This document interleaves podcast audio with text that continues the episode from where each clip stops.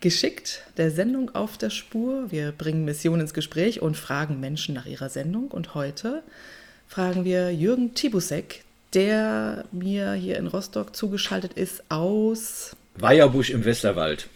Weierbusch im Westerwald. Jürgen, herzlich willkommen. Wir haben dich eingeladen, okay. weil wir mal einen Evangelisten hier haben wollten. Macht Sinn bei einer Sendung, wo es um äh, Mission geht und die Sendung der Kirche und der Einzelnen. Wenn jetzt einer vom Mars käme und sagen würde, was ist denn ein Evangelist? Wie würdest du es erklären? Also ich, wenn ich es kurz erklären würde, würde ich ihm sagen, das ist jemand, der das Anliegen hat, äh, Menschen mit Jesus Christus, mit dem menschgewordenen Gott bekannt zu machen, auf ganz unterschiedliche Art und Weise, die den Menschen, die da einander begegnen, angemessen ist. Jemand, der Menschen mit Wertschätzung begegnet und ihnen das, was für ihn selber ganz wichtig ist, vermitteln möchte. Dankeschön. Wusstest du, ähm, dass es den, äh, den Beruf des Evangelisten auch in anderen Branchen gibt? Ich habe davon mal irgendwann was gehört, aber kann ja. mich da nicht mehr so genau dran erinnern. Den gibt es auch in der IT-Branche. Ich lese dir mal eine, eine Stellenausschreibung vor. Ja. Äh, guck doch mal, ob, das, ob du Parallelen siehst zu, zum Evangelistenberuf im christlichen Bereich. Es ist äh, also eine Rolle in der IT, ne, in der Softwareentwicklung. Mhm.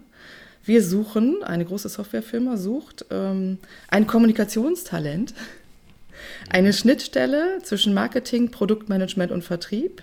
Sie vermitteln mit Leidenschaft unsere Vision und haben äh, produktbezogene Informationen ähm, in unterschiedlichen Formaten, bringen mit Branchenwissen, Feedback von Kunden, neue Trends, können begeistern und überzeugen, lieben die Bühne, können komplexe Inhalte in einfachen Botschaften inspirierend präsentieren, ähm, bauen gerne neue Beziehungen auf und entwickeln vorhandenen weiter.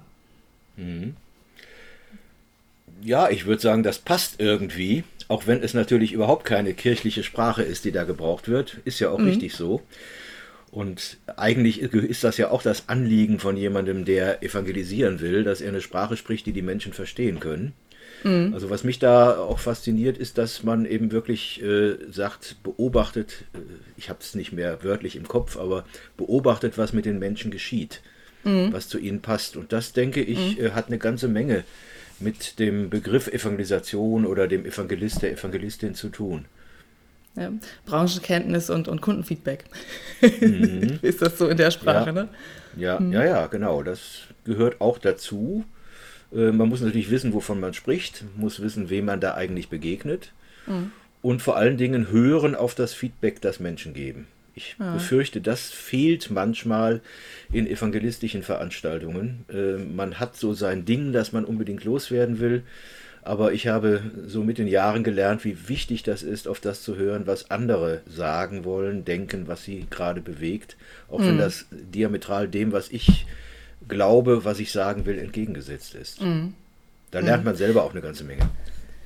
Man hört es schon ähm, an deiner Sprache, du bist ein Junge aus Köln, ne? Das ist richtig. ja. Das ist nicht zu leugnen. Ich denke manchmal, ob nicht für, um Evangelist zu sein, Rheinländer sein auch durchaus von Vorteil ist. Ich finde schon, ja. Also Rheinländer sind ja bekannt dafür, dass sie optimistisch sind, dass sie Humor haben, meistens jedenfalls. Äh, also ich fühle mich sowohl als Rheinländer wohl, als auch als jemand, der evangelistisch arbeitet. Und ich bin dankbar, dass meine Gemeinde zwar nicht in Köln, aber im Rheinland ist. Ja, ja. Da kann ähm, ich auch manchmal so kallen wie ein Schnabel hier wachsen. naja, ich habe so das Vorurteil von Rheinländern, dass sie auch gerne einfach Leute ansprechen. Also so äh, unerschrocken Menschen ansprechen. Das, was jetzt im norddeutschen Raum weniger so vertreten ja, ist. Ja, das auch, ja. Yes. Also wenn hier im Bus einer äh, mehr als drei notwendige Sätze sagt, dann setzt man sich ja woanders hin. Also man irgendwie denkt, was ist Ja, das habe ich auch gehört, ja. Aber das ist nicht immer so. Also es gibt solche und solche Rheinländer. Okay. Ähm, fangen wir, schauen wir mal auf deine, auf deine Anfänge. Also du bist ja nicht mhm. immer Evangelist gewesen. Irgendwann hat es bei dir auch angefangen mal mit dem Glauben. Mhm. Ähm, gehen wir zurück in das Jahr 1971. ja. ähm, und schauen Jürgen beim Fernsehen zu. Mhm. Ja, ich war 1971 äh, jemand, der konfirmiert war, kirchlich engagiert war, aber mehr im, im politisch-kirchlichen Bereich. Und mhm. eines Tages guckte ich eine Sendung, die man damals einfach sah, äh, die hieß Beat Club. Ja. Und in dieser Sendung Beat Club äh, war von Menschen die Rede, die, ja, so sagte man, Jesus kennengelernt hatten, die von Jesus sprachen, an ihn glaubten. Äh, es war hauptsächlich Bilder aus USA, die da kamen. Und ich war gerade so ein, ein religiöser Sucher, hatte mich auch schon mit einer anderen Religion befasst und mich faszinierten diese Leute einfach. Und ich wollte mehr darüber wissen. Mhm. Was war faszinierend? Also hatten die auch jetzt irgendwie gute Musik oder?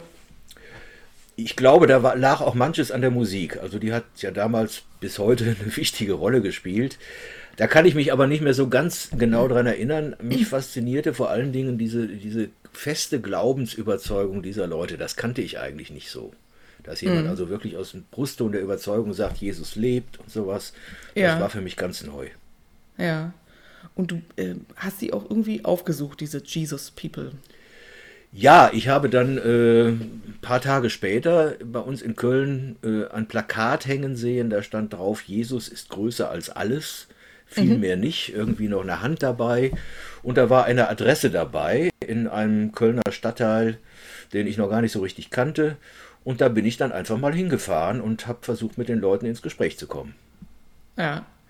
Und ähm, ja, und, und was war da? Was hast du da vorgefunden? Also was. Also das war mehr oder weniger eine WG plus ein paar andere Leute, die die da hatten. Ähm, das waren Leute, die mir erzählt hatten, wie Jesus sie von Drogen frei gemacht hatte und, mhm. und all sowas. Das war nicht so ganz meine Welt, weil ich mehr aus einem mhm. gut bürgerlichen Hintergrund kam, aber es war spannend. Es waren liebe Menschen, die mir immer wieder von Jesus erzählten. Ich bekam dann auch mit, äh, dass da auch andere Leute auftauchten, mit denen sie dann ganz lange beteten und sowas alles. Ähm, ja, ich wollte einfach davon mehr erfahren und bin dann äh, öfters dorthin gefahren mit der Straßenbahn. Ja. Und du hast gesagt, du hast dich vorher einer anderen äh, Religion äh, zugewandt und hast. Ähm, was, was war das? ja, das ist an der Schule passiert. Da mhm. äh, lief, also das war damals so eine Zeit, wo gerade unser jungen Gymnasium und das nebenan gebaute Mädchengymnasium auf einmal äh, einen gemeinsamen Pausenhof hatten und so. Und da ging man natürlich mal gucken. Und da war eine junge Frau, etwas dunkelhäutig, die hatte so ein äh, Schild angesteckt, da stand drauf, Mankind is, one, die Menschheit ist eine Einheit. Ja. Und das war für mich äh, die Gelegenheit, mit ihr mal ins Gespräch zu kommen. Und sie sagte, sie kam aus dem Iran und sagte, ja, das wäre die Bahai-Religion. Davon hatte ich mhm. natürlich noch nie im Leben was gehört. Mhm. Äh, sie hat mich dann aber eingeladen und ich habe mich mit den Leuten getroffen und erfuhr von einem Mann, äh, Baha'u'llah, der, der Abglanz oder die Herrlichkeit Gottes, der aus dem schiitischen Islam heraus kam und äh, eine Religion gegründet haben soll, äh, die alle Weltreligionen vereinigt. Und das klang für mich also durchaus interessant, spannend. War ja auch so ein bisschen die Hippie-Zeit und das kam da alles so mit rein. Und ja. mit dieser Religion habe ich mich auseinandergesetzt. Ja. Welche, welche Haarlänge dürfen wir uns da vorstellen in dieser Zeit, so bei dir? Äh, also deutlich länger, als es jetzt ist. nicht so ganz, also ich habe nicht so, so bis auf die Schultern hängen gehabt, aber ich erinnere mich, als ich dann Christ geworden war, wurde ich, äh, bin ich irgendwie auf der Freizeit einer Bibelschule, der Name ich jetzt nicht nenne, gelandet, wo ich doch ermahnt wurde, ich müsse mir mal die Haare etwas kürzer schneiden lassen.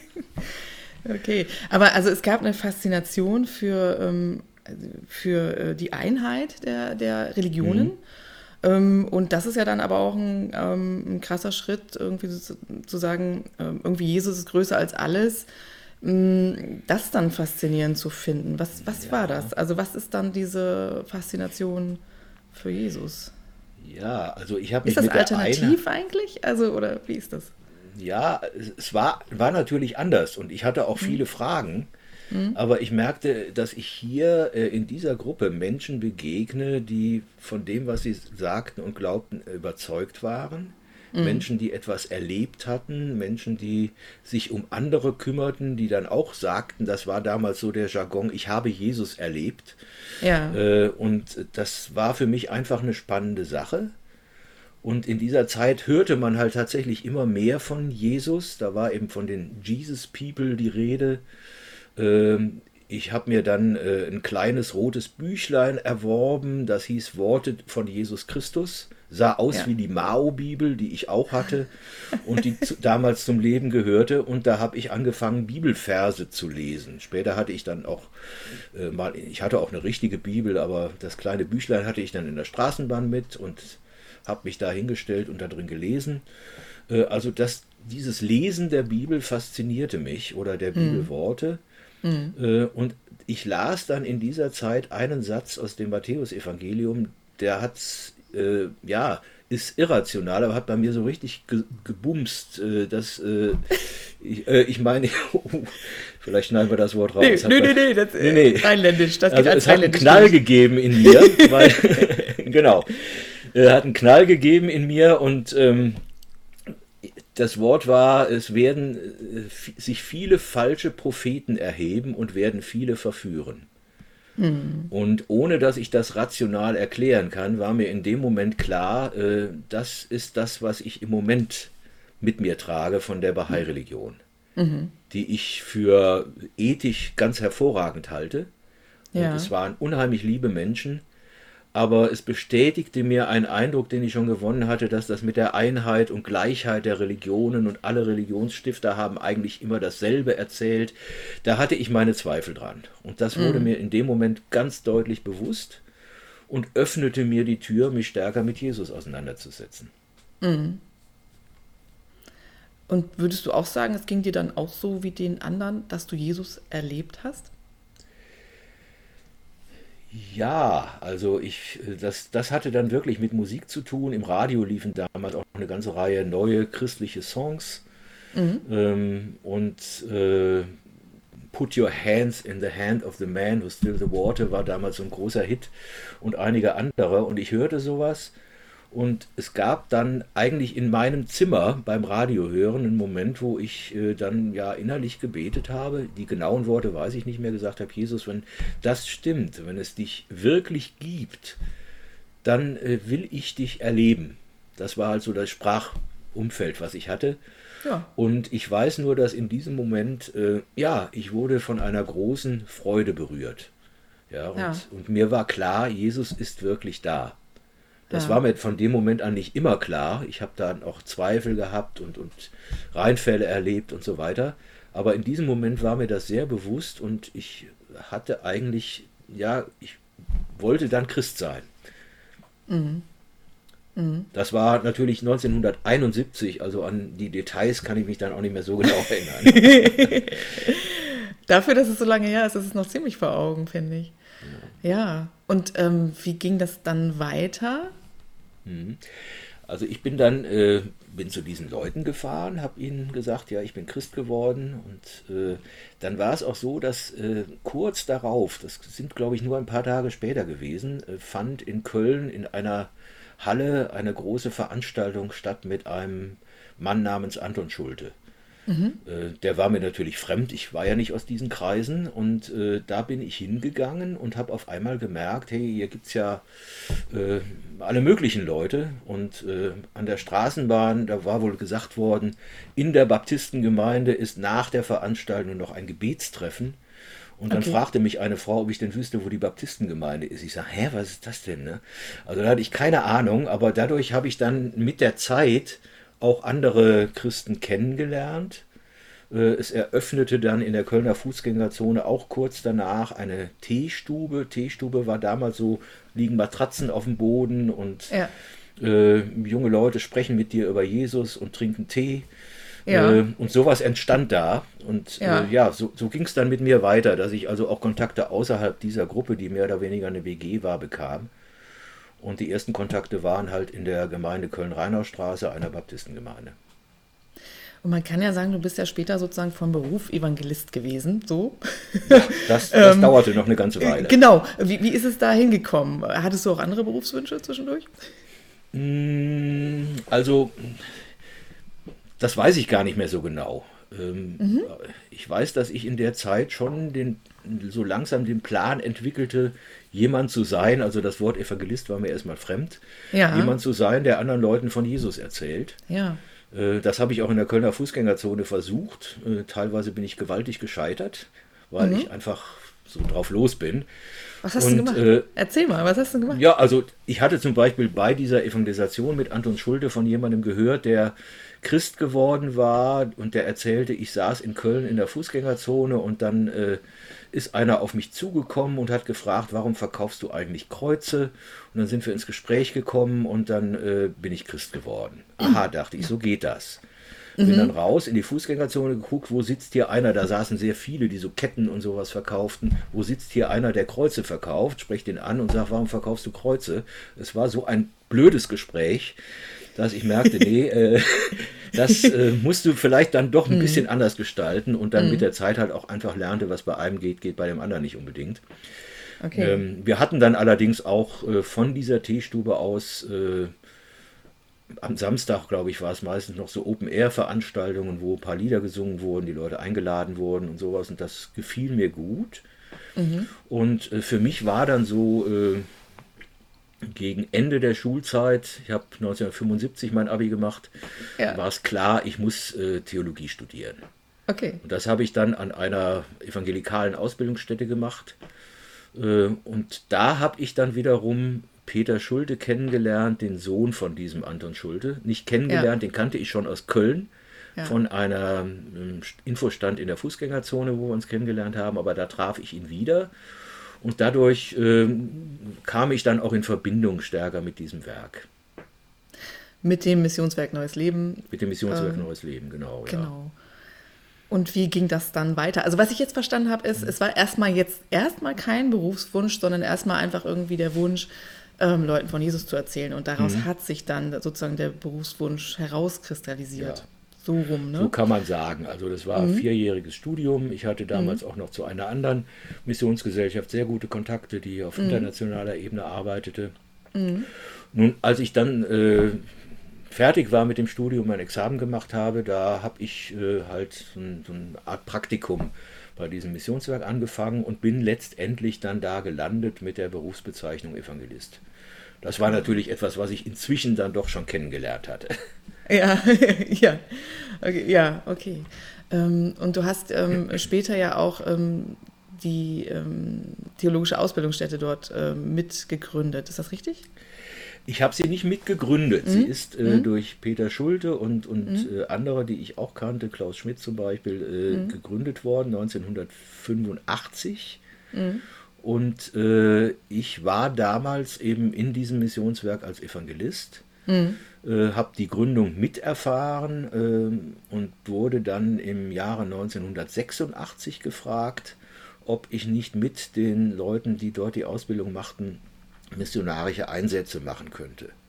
Ja. Und gleichzeitig kam dazu auch die Frage, ob ich nicht, äh, weil ich da ja aus meiner Kölner Zeit so einige Erfahrungen habe, ähm, etwas über religiöse Sondergemeinschaften unterrichten könnte. Mhm. Beides war dann so für mich der Start auch in dieses Seminar hinein. Mhm. Mhm. Und du hast ja, du hast mir erzählt, du ähm, hast den ähm, Schülern oder den Studierenden auch immer beigebracht, geht erstmal in die Gemeindepraxis, bevor ihr ähm, evangelistisch äh, tätig werdet. Ähm, hast aber gesagt, hast dich selber nicht daran gehalten. Kann man ja. das so sagen? Ja, das kann man so sagen. Äh, dieser Rat an die Schülerinnen und Schüler war auch äh, erwachsen aus den Erfahrungen, die ich dann machte in der Evangelisation, weil ich merkte, äh, wenn ich irgendwo bin, ich hab, war in verschiedensten Gemeinden unterschiedlicher Konfessionen, hm. dann äh, fehlt mir doch so ein bisschen äh, die Kenntnis dessen, was äh, die Pastorin oder der Pastor in dieser Gemeinde machen. Äh, mhm. Wie sie das gestalten, wie sie mit Leuten umgehen und so weiter. Und ich dachte, das ist eigentlich so ein bisschen Grunderfahrung, die man haben sollte, wenn man mhm. so als Evangelist für eine Woche irgendwo hinfährt und dann wieder verschwindet. Ja. Man weiß nicht, was vorher war, was nachher passiert ist, wie die Leute dort betreut und begleitet werden und so. Und deswegen habe ich den Schülern gesagt, äh, Evangelisation ist gut, aber macht vorher bisschen handfeste Gemeindearbeit. Mhm. Mhm. Also weil so dieses vor nachher, also das, das alltägliche Leben sozusagen, das mhm. äh, alltägliche genau. Gemeindeleben und auch wie Gemeinde gedacht und aufgebaut wird, äh, das hat man dann ja sozusagen nicht mehr, nicht mehr gesehen. Ne? Ja, im Grunde den großen Teil der seelsorgerlichen Arbeit hat man nicht mitbekommen. Mhm. Mhm. Zwar kommen Leute in der Woche und sprechen mit dem Evangelisten oder der Evangelistin und äh, man führt Gespräche, aber es geht ja danach weiter. Mhm. Und äh, ich denke, da, da fehlte mir dann doch einiges, was ich vielleicht mir mit der Zeit angeeignet habe. Aber es, ich rate heute noch Leuten, egal was du machst, mach, mach auf jeden Fall eine Zeit lang wirklich richtige Gemeindearbeit. Okay. Ähm, du hast circa 20 Jahre äh, warst du als Evangelist äh, unterwegs mit äh, auch äh, mit Schülerinnen und Schülern aus ähm, dem Neues Leben äh, Seminar damals, ähm, die dann mit dir unterwegs waren und zugleich auch gelernt haben, wie das geht. Äh, wie viele Einsätze waren das wohl ungefähr? Also wir haben 1986 angefangen das war ein Einsatz mit äh, der Aktion in jedes Haus und dem damaligen Missionsgebiet Südwest unserer Freikirche. Mhm. Ähm, das Aktion Neues Leben in der Eifel hieß das damals, 86. Und äh, ich habe das gemacht, ja, also 2010 bin ich ja mit einer halben Stelle in die Gemeindearbeit gegangen. Ähm, das heißt, diese 14 Jahre äh, vielleicht mhm. waren es auch nur zwölf, mhm. äh, weil am Schluss mhm. alles ein bisschen umstrukturiert war. Habe ich solche Einsätze gemacht und das war mhm. jedes Jahr mindestens einer. Mhm. Mhm. Ja, das äh, okay. vorher, ich war ja vorher auch schon äh, sieben Jahre bei diesem Missionswerk gewesen, wo ich alleine ja. reiste. Ja, also kann man das überhaupt noch zählen? Hast du nie zusammengerechnet wahrscheinlich, ne? Die, Nein, habe ich nicht. Der Einsätze. Nee, okay. Ich weiß noch, wo ich meine aller, allererste Evangelisation hatte, aber ja. äh, und weiß noch viele Orte, in denen ich war, aber die, die Gesamtzahl, keine Ahnung. Wenn du so zurückschaust, ähm, was war so ein Einsatz, an den du wirklich gerne zurückdenkst, wo du irgendwie denkst, da ist das Konzept einfach aufgegangen, da ist es so gelaufen, wie man sich das vorstellt. Es war in irgendeiner Form, vielleicht auch noch nicht mal so wie geplant, aber ein erfolgreicher Einsatz. Mhm. Also es gibt wahnsinnig viele äh, Veranstaltungen, wo ich gemerkt habe, das ist eine tolle Sache. Mhm. Äh, was für mich äh, wirklich auch ein Erlebnis war, waren einige Veranstaltungen nach der Wende. Das mhm. war also auch dann, ich war vorher schon einige Male bei Freunden in der Nähe von, damals hieß die Stadt Karl-Marx-Stadt gewesen. Ja. Ähm, aber jetzt konnte ich auch mit Teams äh, in diese Region gehen und äh, das fand ich also äußerst faszinierend, äh, da auch mit Menschen mal wirklich ins Gespräch zu kommen, die nicht viel Ahnung von christlichem Glauben haben. Das habe ich später auch äh, bei einigen äh, Veranstaltungen in Mecklenburg-Vorpommern erlebt, was für mich einfach toll war, weil ich wirklich nicht das fromme Publikum erlebte, sondern auch ganz andere Leute, mit denen man hervorragend über christlichen Glauben sprechen konnte, mhm. aber auch lernen musste, so zu reden, dass sie einen wirklich verstehen weil der mhm. ganze christliche Wortschatz da oft nicht existierte, was ich klasse finde. Mhm. Hast du noch ein Gespräch vor Augen, also wo du irgendwie denkst, das hätte ich mir jetzt so vorher nicht ausmalen können, aber ja, also für mich waren immer die Gespräche das Faszinierendste, wo Menschen äh, ja sich wirklich gegenüber Jesus öffneten und manchmal äh, viel schneller, als ich dachte. Das habe ich jetzt auch in den letzten Jahren schon mal erlebt, wenn ich mit Menschen aus anderen Kulturkreisen gesprochen habe, die aus einer anderen Religion kamen. Und ich dachte, oh, jetzt musst du wahnsinnig argumentieren und ihn so langsam den Weg bereiten und so weiter. Und dann sagte jemand ganz einfach, ja, das will ich. Ich mhm. will an Jesus glauben. Mhm. Da, da, bin ich manchmal einfach platt. Mhm. Ja. Äh, was würdest du denn allgemein sagen, was ist ein erfolgreicher missionarischer Einsatz? Tja, das ist schwierig. Also äh, da sind natürlich oft Erwartungen an solche missionarischen Einsätze, dass sich da die halbe Welt bekehrt oder so etwas. Ich denke, äh, das Ziel ist ja, Menschen zu begegnen, Menschen zu erklären, wer Jesus ist und die eigene Geschichte zu erzählen. Ich denke, das ist ganz wichtig und äh, ihre Fragen, soweit es möglich ist, zu beantworten. Mhm. Was sie dann damit machen, ist ja letztlich ihre Entscheidung. Ich kann mhm. niemanden zum Christen machen. Äh, es gibt nicht die fünf Schritte, wie ich meinen Nachbarn bekehren kann oder so etwas, sondern das, äh, da spielt sich viel im Gespräch ab und Erfolg ist dann, wenn ein Mensch anfängt, äh, über christlichen Glauben nachzudenken. Und das kann also ein Mensch, führen, wenn ein Mensch anfängt. Ein Mensch, ja. ja. Hm? Also es ist auch so, das habe ich auch öfter erlebt, dass ich dann Jahre später äh, von jemandem etwas gesagt bekomme, was ich gar nicht so mitbekommen habe. Also ich war, ist schon wieder länger her, äh, zum Beispiel in einer Gemeinde, wo dann jemand kam, der in der Gemeindeleitung war und sagte, äh, du warst damals bei uns und da bin ich Christ geworden und sowas. Äh, und das sind dann so Dinge, wo man merkt, da bleibt wirklich was hängen, da verändern mhm. sich Menschen und manches wusste man gar nicht, was dann auch noch so geschehen ist. Ja. Du hast gesagt, es ist wichtig zu erklären, wer Jesus ist. Was würdest du sagen?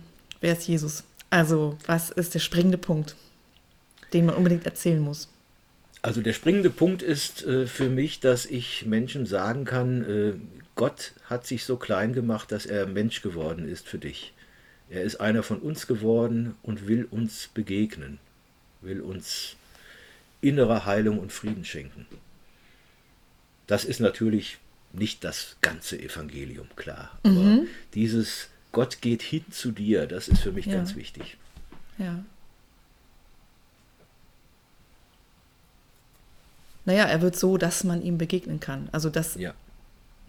und dass Heilung passieren kann. Mhm, genau. Okay. Er macht, er, er, ist auf dem Weg zu dir. Er will dich in seine Arme schließen. Mhm. Das versuche ich Menschen zu verdeutlichen. Mhm.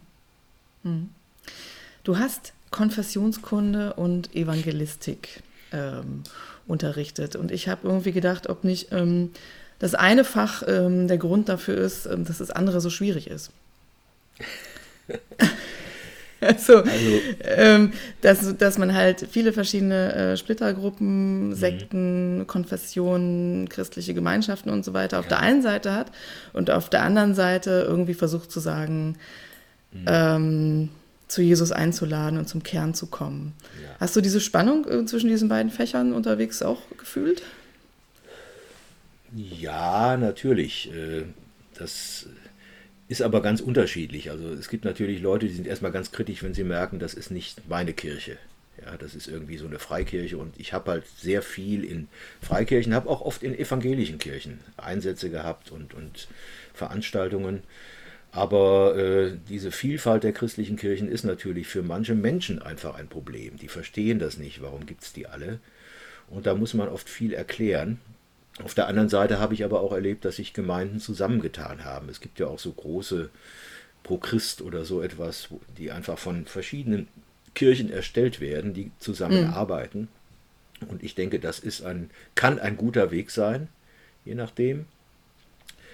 Ähm, und für mich war es dann eben auch wichtig, äh, dass ich die anderen Konfessionen kennenlerne.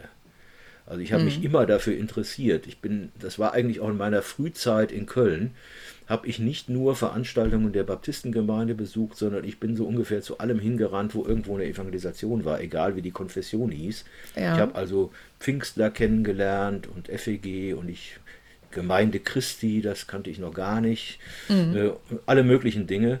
Und das hat mich immer interessiert. Ich wollte was wissen über die anderen Christen. Und äh, versuchte da etwas drüber zu lernen. Gut, ich habe äh, auch, ja auch noch andere äh, Fächer gehabt. Ich habe äh, religiöse Sondergemeinschaft eben mhm. unterrichtet und dann wurde ich eines Tages angesprochen, ob ich das nicht auch über christliche Kirchen machen könnte.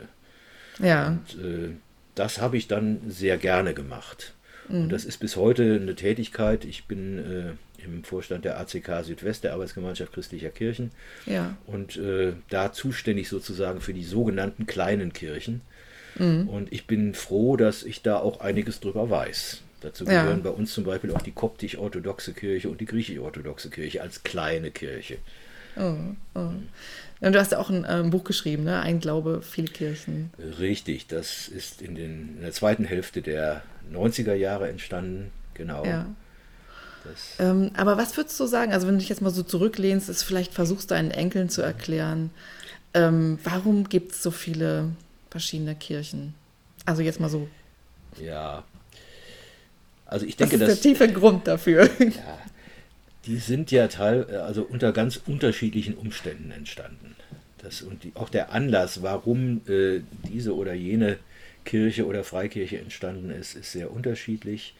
Also äh, ich habe heute Morgen noch äh, am einer aus theologischen Ausbildungsstätte äh, zwei Stunden Unterricht über Baptisten gehabt und habe versucht, den Leuten zu erklären, dass die Entstehung der Baptisten jetzt nicht zuerst was mit der Taufe zu tun hatte, sondern mit der Frage Kirche und Staat, Religionsfreiheit und so weiter.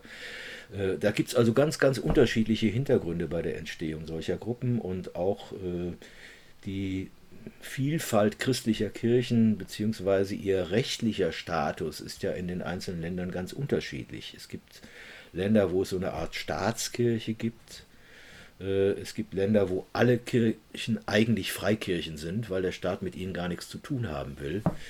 Ähm, und das sind oft ganz persönliche Entstehungsgeschichten. Äh, wichtig ist für mich, dass diese unterschiedlichen Gruppierungen äh, entdecken, wir sind alles Christen und möglicherweise Dinge auch gemeinsam machen können. Und mhm ich erlebe heute, dass wir in einer Zeit sind, wo die Konfession für viele Menschen gar nicht mehr so wichtig ist, sondern dass sie einen Ort finden, wo sie Wertschätzung erfahren, wo sie ihren Glauben leben können, wo sie auch Meinungen äußern können, die vielleicht nicht die, die Meinungen aller sind, aber wo Vielfalt möglich ist und äh, wo man einfach merkt, äh, wir können als Christen zusammenarbeiten, auch wenn wir in dieser oder jener Frage unterschiedlich denken. Ich bin mhm. sehr gerne das, was ich bin, Baptist. Aber ich liebe auch viele andere Christen in anderen Gemeinden und freue mich, ihnen zu begegnen und oft von ihnen zu lernen. Mhm. Mhm. Ja, das, ähm, da kommt dann was, was wieder, was dir auch sonst, was dir auch als Evangelist wichtig ist, vom Gegenüber mhm. auch zu lernen, eben ja. auch von den anderen Kirchen zu lernen. Ähm, Evangelistik, was stand denn da so auf dem Stundenplan? Ja, das ist natürlich jetzt schon länger her, dass ich das unterrichtet habe. Aber äh, da ging es natürlich um, um, die Praxis der Evangelisation. Mhm. Ähm, also wie kann man eine, äh, da ging es dann mehr darum, wie kann man eine evangelistische Veranstaltung durchführen. Mhm. Wobei es mir eigentlich wichtig ist, deutlich zu machen, Evangelisation ist keine Veranstaltung. Mhm. Das ist etwas, was ich äh, oft erlebt habe. Es gibt Gemeinden, die haben traditionell alle zwei Jahre eine Evangelisation. Aber man hat manchmal den Eindruck, äh, das ist so eine, ja, das kann auch ein Alibi sein. Mhm. Ja, man macht das eben, also machen wir was Evangelistisches.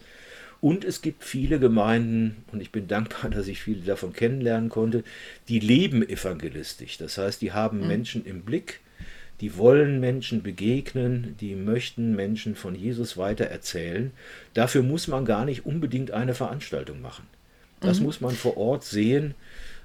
Äh, was, was passt hier? Was geht hier? Mhm. Also ich habe das bei meiner Gemeinde zum Beispiel erlebt, äh, als wir ein neues Gebäude gekauft haben. Als ich zu okay. der Gemeinde kam, war sie gerade Gast in einer anderen äh, Freikirche und äh, hatte gar nichts eigenes. Und äh, dann konnten wir etwas erwerben und dann kam halt die Frage, als wir, das war auch ein neuer Ort im selben Landkreis, im Kreis Ahrweiler, äh, wir sind nach Remagen gezogen und äh, dann kam halt die Frage, ja, machen wir jetzt mal eine Evangelisation oder so.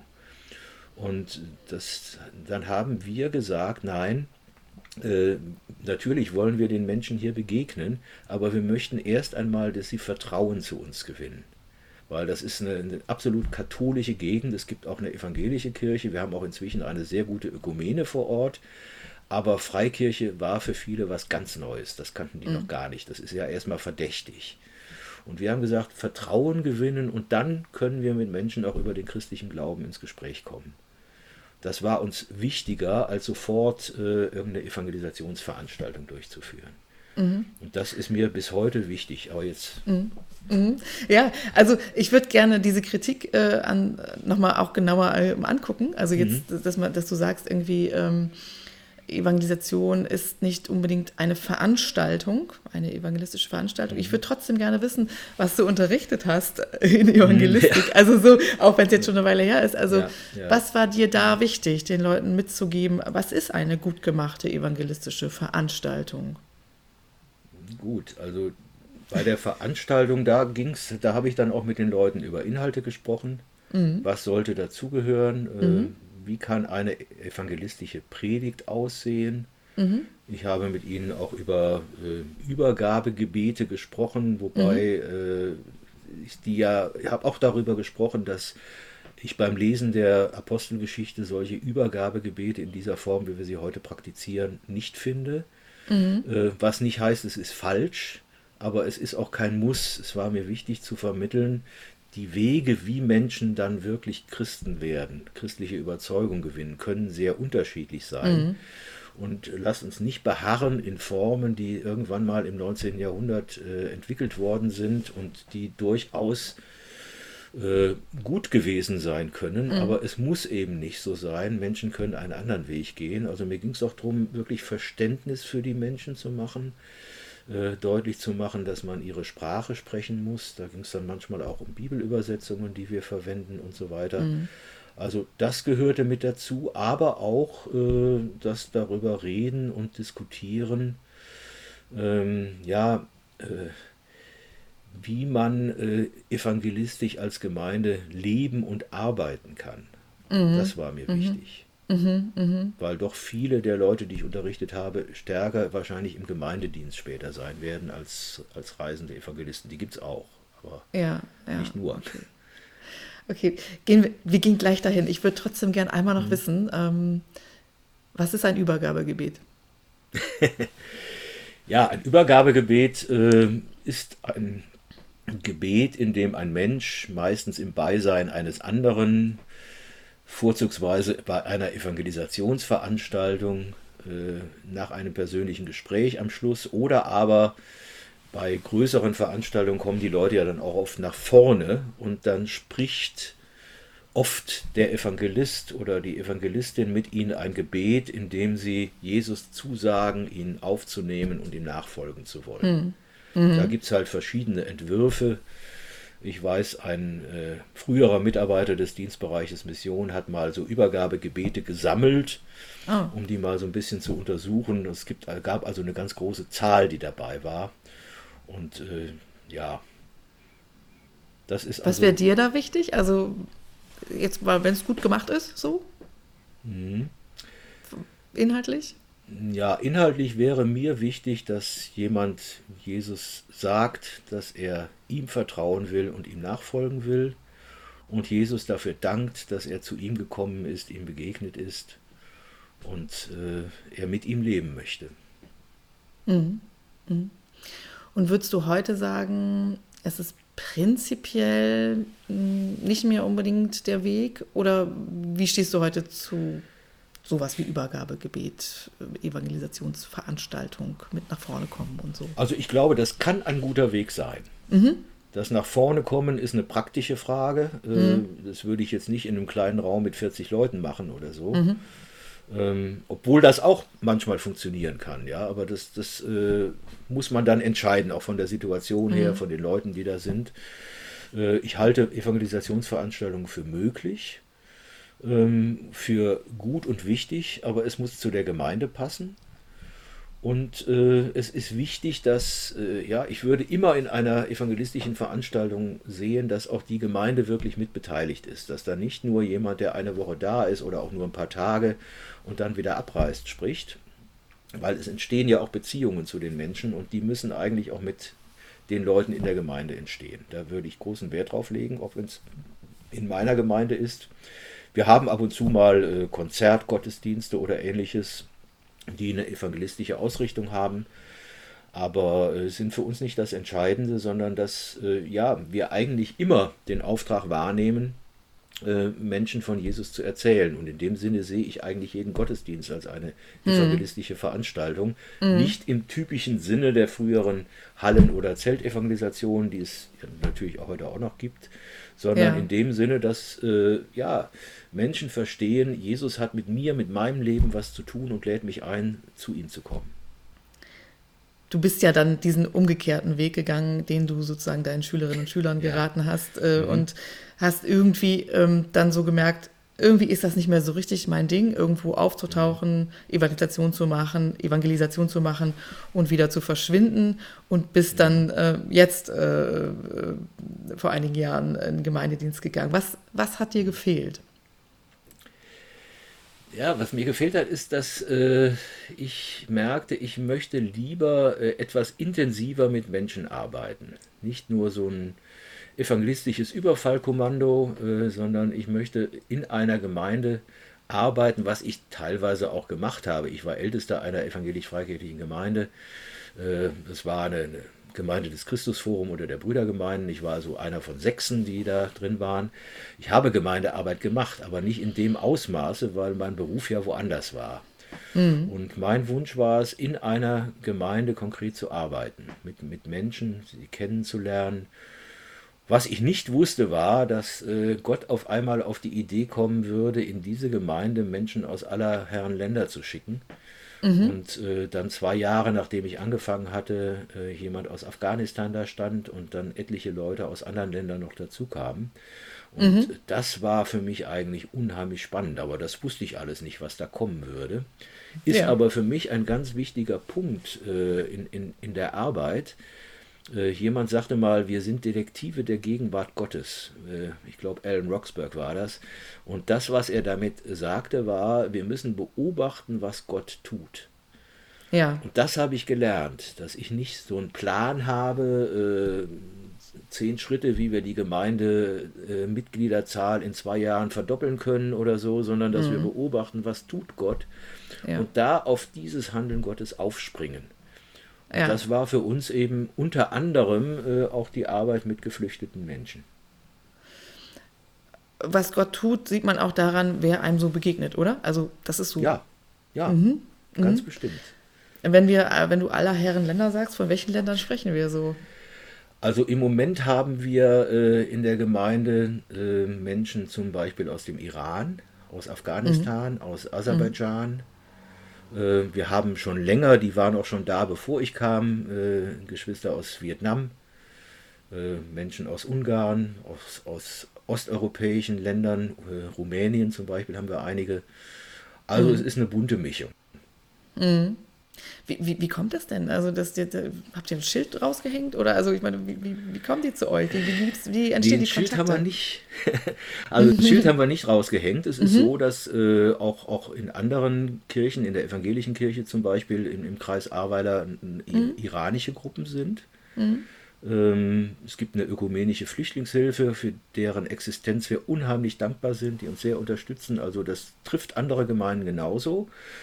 Aber ich weiß auch, dass da öfters Leute waren, die äh, ja von anderen aus ihrer Heimat angesprochen wurden. Äh, guck mal, da ist eine Gemeinde, äh, mhm. eine christliche Gemeinde, da solltest mhm. du mal hingehen. Mhm.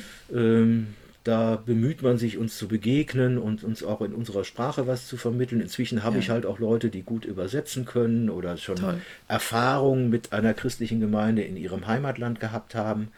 Und das spricht sich einfach rum. Oder es kommen Leute, die äh, vorher durch ein Flüchtlingslager in einem anderen Ort in unserem Bundesland Rheinland-Pfalz waren und denen dann zum Beispiel ein Pastor gesagt hat, du da in der Nähe ist eine Gemeinde, äh, versuch doch mal da Anschluss zu bekommen. Mm. Das ist ganz mm. unterschiedlich. Mm. Du bist jetzt ähm, ja länger mit, mit Menschen äh, unterwegs, sozusagen eher mhm. sozusagen auf, der, auf der längeren oder Langstrecke mit den Leuten unterwegs? Was, was macht das mit deinem Nachdenken und mit deiner evangelistischen Praxis? Ja, ich kriege natürlich viel mehr mit von dem Leben und der Probleme von Menschen. Mhm. Äh, ich begegne Menschen, mit denen ich früher kaum etwas zu tun hatte. Ich begegne auch Fragen zu sexueller Orientierung und, und anderen Themen, vor denen ich mich vielleicht äh, unbewusst gedrückt habe. Aber jetzt erlebe ich Menschen und das ändert manchmal auch mein ethisches und theologisches Denken, weil äh, ich merke, dass manche Lebensweisen und manche Dinge einfach nicht äh, so ganz leicht mit ein paar Bibelzitaten äh, angegangen werden können. Mhm. Also diese Offenheit für äh, alle Menschen, mhm. ähm, die Jesus ja auch ausgesprochen hat, kommt her zu mir alle, die ihr mühselig mhm. und beladen mhm. seid. Ähm, das ist etwas, wo ich äh, ja, merke, das hat auch was mit meinem Denken, mit meinem Urteil und auch mit meinem Vorurteil zu tun. Und ich erlebe äh, Menschen sowohl ja, mit beruflichen Hintergründen als auch mit kulturellen oder noch ganz anderen Hintergründen, äh, die ich erstmal kennenlernen möchte. Und wo ich erlebe, da ist äh, unheimlich viel Interessantes. Und ich weiß immer, Gott hat uns als Gemeinde diese Menschen geschickt. Mhm. Und dann mhm. müssen wir lernen, sie zu lieben, ihnen zu helfen und sie mit Jesus bekannt zu machen. Mhm. Kommt her zu mir alle. und mit alle, wirklich alle zu meinen. Ähm, ja. Da, du beschreibst so ein bisschen was ähm, davon, dass sich da, dass sich äh, bei dir was geöffnet hat zu diesem alle mhm. hin. Also, dass alle wirklich alle meint. Äh, mhm. kann, kannst du es irgendwo konkret machen, wo es dir aber auch vielleicht schwer gefallen ist, ähm, zu sagen, okay, der ist auch mit alle gemeint? das sind eigentlich gar nicht mal äh, Menschen, die äh, irgendwie so ganz anders sind, sondern mhm. äh, wo es mir schwerfällt, sind oft äh, Christen, die sehr schwierig sind. Also ich habe hier hinter mir ein Buch stehen, jetzt muss ich mich gerade mal umdrehen und sehen, wie der Titel doch genau ist. Äh, Genau, wie man mit Fundamentalisten diskutiert, ohne den Verstand zu verlieren, heißt okay. das Buch. Das nehme ich mhm. so als Hilfslektüre für mich. Mhm. Mhm. Äh, also Menschen, die äh, ja unveränderbare Überzeugungen mit sich tragen und mhm. äh, genau wissen, was richtig ist. Mhm. Da habe ich manchmal mehr Probleme mit, als mit Menschen, okay. die eben anders sind. Ja. Aber lieb und offen und mit denen man reden kann. Aber mit alle sind die ja auch gemeint, ne? Wenn die sind mit alle auch gemeint. Fundamentalisten da, äh, jetzt Da kämpfe möchte. ich manchmal mit mir selber. Also da gibt es Menschen, wo ich denke, nein, nein, das, das geht nicht. Ja, aber auch das muss ich lernen. Äh, vielleicht auch gerade in dieser Pandemiezeit, wo ja auch manche Merkwürdigkeiten äh, entstehen in den Köpfen mancher mhm. Menschen, mhm. Äh, wo ich lernen muss, auch diese Menschen wertzuschätzen, auch wenn ich das ganz, ganz anders sehe als sie. Mhm. Hinter dir hängt auch noch ein Schild, da ist es grün und da steht mit weiß drauf, Preach it. ja, das ist von der Theologischen Hochschule Elstal. Das äh, haben Studenten da entwickelt, ja genau. Okay. Ähm, naja, du hast vorhin gesagt, so ähm, eigentlich ist, ist jetzt Gottesdiensten äh, oder ist jetzt, äh, ist jetzt Evangelisation nicht mehr ähm, eine Veranstaltung, sondern ähm, praktisch, es geht um das Gemeindeleben, um die Langstrecke, um die Beziehung mit den Leuten, aber auch, dass Gottesdienst äh, missionarische Veranstaltungen sind oder man eigentlich jeden Gottesdienst als mhm. missionarische Veranstaltung begreifen könnte. Was heißt das konkret? Das heißt für mich konkret, dass äh, im Gottesdienst äh, auch davon gesprochen wird, dass Menschen zu Jesus eingeladen sind. Ich meine damit nicht einen sogenannten Ruf zur Entscheidung. Äh, ich spreche nicht in jedem Gottesdienst ein Übergabegebet, auch wenn natürlich gebetet wird, ähm, sondern einfach, dass Menschen erleben, äh, hier ist eine Kirche, die ist offen für mich, die Menschen in dieser Kirche nehmen mich ernst, ich erfahre Wertschätzung und dass sie vor allen Dingen erleben, Jesus lädt sie zu sich ein. Mhm. Das mhm. Äh, kommt meines Erachtens in, kann gut in einem Gottesdienst vorkommen, wenn auch auf ganz unterschiedliche Art und Weise. Das ist mhm. nicht jeder Gottesdienst ist gleich, die Themen sind unterschiedlich. Ich bemühe mich schon, äh, wenn ich einen Bibeltext auslege, den auch auszulegen und nicht nur als Sprungbrett zu benutzen. Aber äh, mir geht es auch darum, den Mittelpunkt christlichen Glaubens Menschen bekannt zu machen. Das kann aber auch dadurch entstehen, dass über den Gottesdienst hinaus sie eben eingeladen sind zu einem Glaubenskurs mhm. oder ähnlichem. Mhm. Dann irgendwann ist der Punkt, wo, es, wo man merkt, hier muss ein bisschen vertieft werden.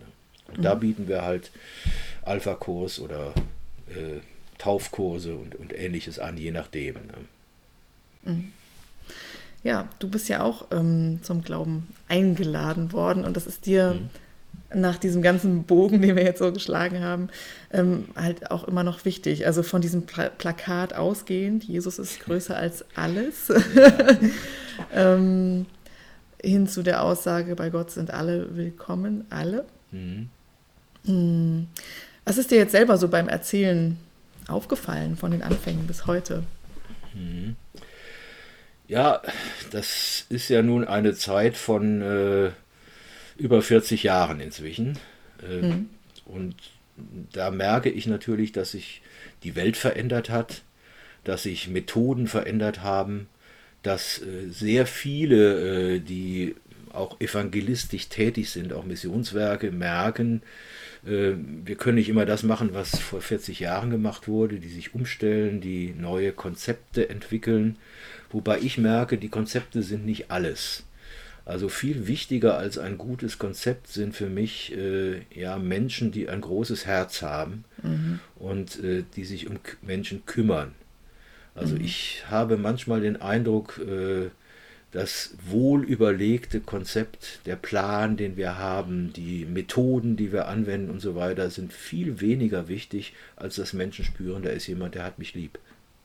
Ja, ich finde, das kann doch gut das Schlusswort sein, Jürgen. ja, gut. Vielen Dank für das Gespräch, hat mich sehr gefreut. Mich auch, danke, sehr gerne. Tschüss. Tschüss.